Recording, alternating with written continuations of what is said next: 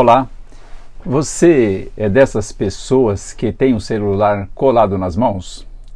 Tipo dessas pessoas que se comunica pelo WhatsApp para chamar os familiares dentro de casa porque o jantar está na mesa? A era digital abriu novas formas de contato entre as pessoas.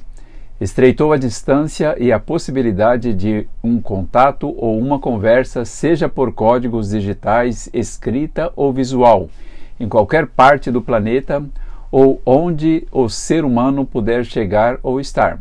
É algo impressionante feito num piscar de olhos. Provavelmente a palavra distância ficará arcaica nos dicionários nos próximos anos. Ela talvez seja substituída por outra. Hoje, na geometria, ela significa comprimento do segmento de reta que liga dois pontos a era digital está aproximando tanto os dois pontos que não vai mais existir o segmento da reta. Então vamos ter que criar uma outra palavra que signifique isso.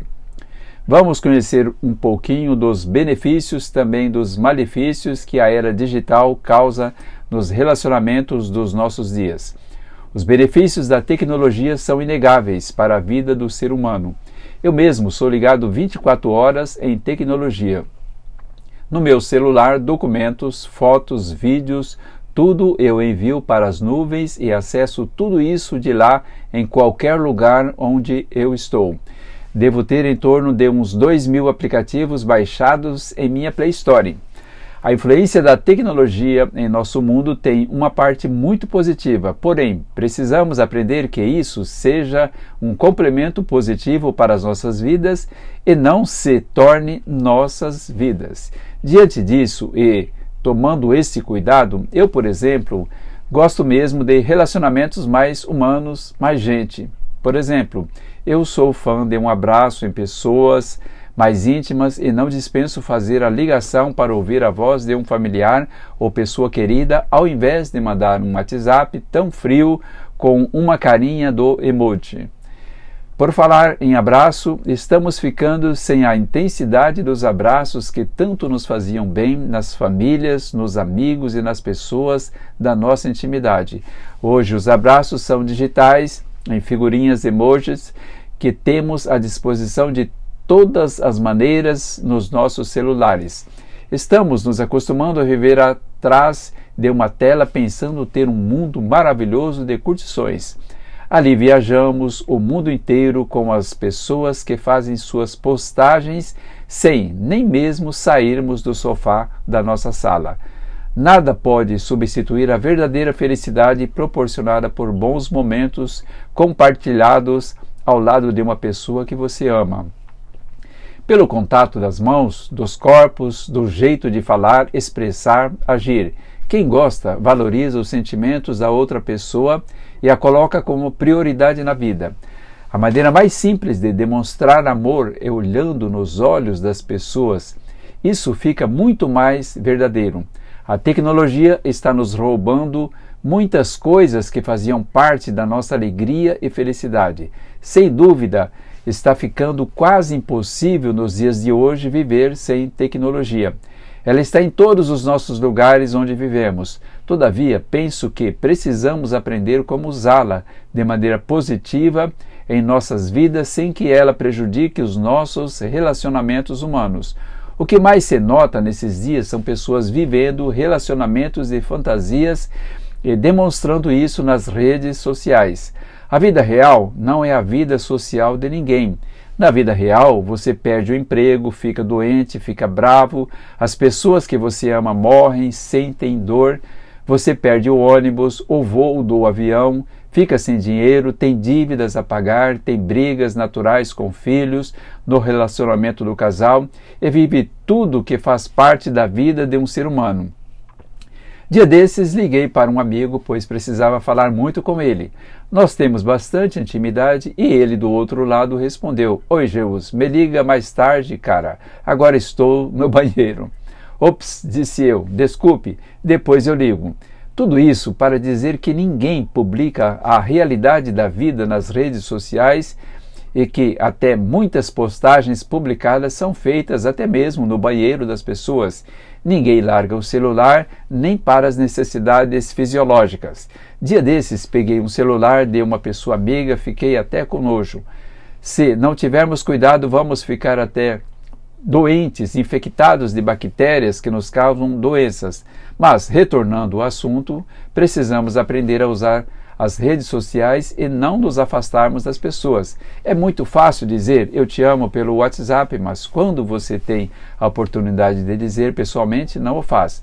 Para dizer a verdade, parece que muitas pessoas até tiveram uma perda significativa da inteligência emocional. Tenho visto pessoas que conheço, como elas vivem, como é a sua família, seu estilo de vida, todavia, diante das telas dos celulares, já não estão mais conseguindo nem discernir entre a realidade e a interação social. Vivem em um mundo de mentiras. Muitos já não conseguem parar um momento para pensar se devem postar ou dizer tal coisa. Escrevem na emoção e apertam o enviar, mesmo que seja com a palavra do corretor que quer dizer outra coisa. Alguns aplaudem, outros se ofendem, alguns simplesmente não interpretam bem o que foi dito, e aí começa a verdadeira asneira inútil de comentários que observamos e não conseguimos nem acreditar que aquilo está acontecendo. Alguns se inflamam, cortam os relacionamentos, desfazem a amizade, ocultam as pessoas, é uma coisa de louco. Muitas vezes a curtida não é um elogio, é uma bajulação. A futilidade é prazer, a sinceridade é antissocial. Eu gosto de uma rede social, mas às vezes é uma coisa de louco viver tudo isso e simplesmente sair ileso sem qualquer arranhão. Falta mesmo é maturidade emocional nas pessoas. Eu confesso que já excluí comentários indevidos em minhas postagens para não criar outros comentários e situações desagradáveis. Também já coloquei pessoas em modo soneca por 30 dias, excluí alguns e também excluí postagens indevidas que apareceram em minha página social. Todo mundo deve fazer isso e tem hora que precisa agir mesmo e com critério. Eita, que dá trabalho ser blogueiro. É uma loucura. O mundo digital é bom, mas o que está acontecendo nos relacionamentos é que está existindo talvez mais proximidade com quem está longe, menos com quem está perto. Parece que ninguém consegue conversar mais ou até mesmo almoçar com um amigo sem segurar o celular na mão ou colocar ele na mesa junto de um prato de comida. O perigo é pegar o celular e colocar na boca, pensando que é o talher. Provavelmente alguém já fez isso, só não contou para ninguém. Um dia uma pessoa me disse que deixou cair o seu celular no vaso do banheiro. Dia desses quase que joguei o celular para matar um pernilongo que eu tanto odeio e que estava querendo me picar.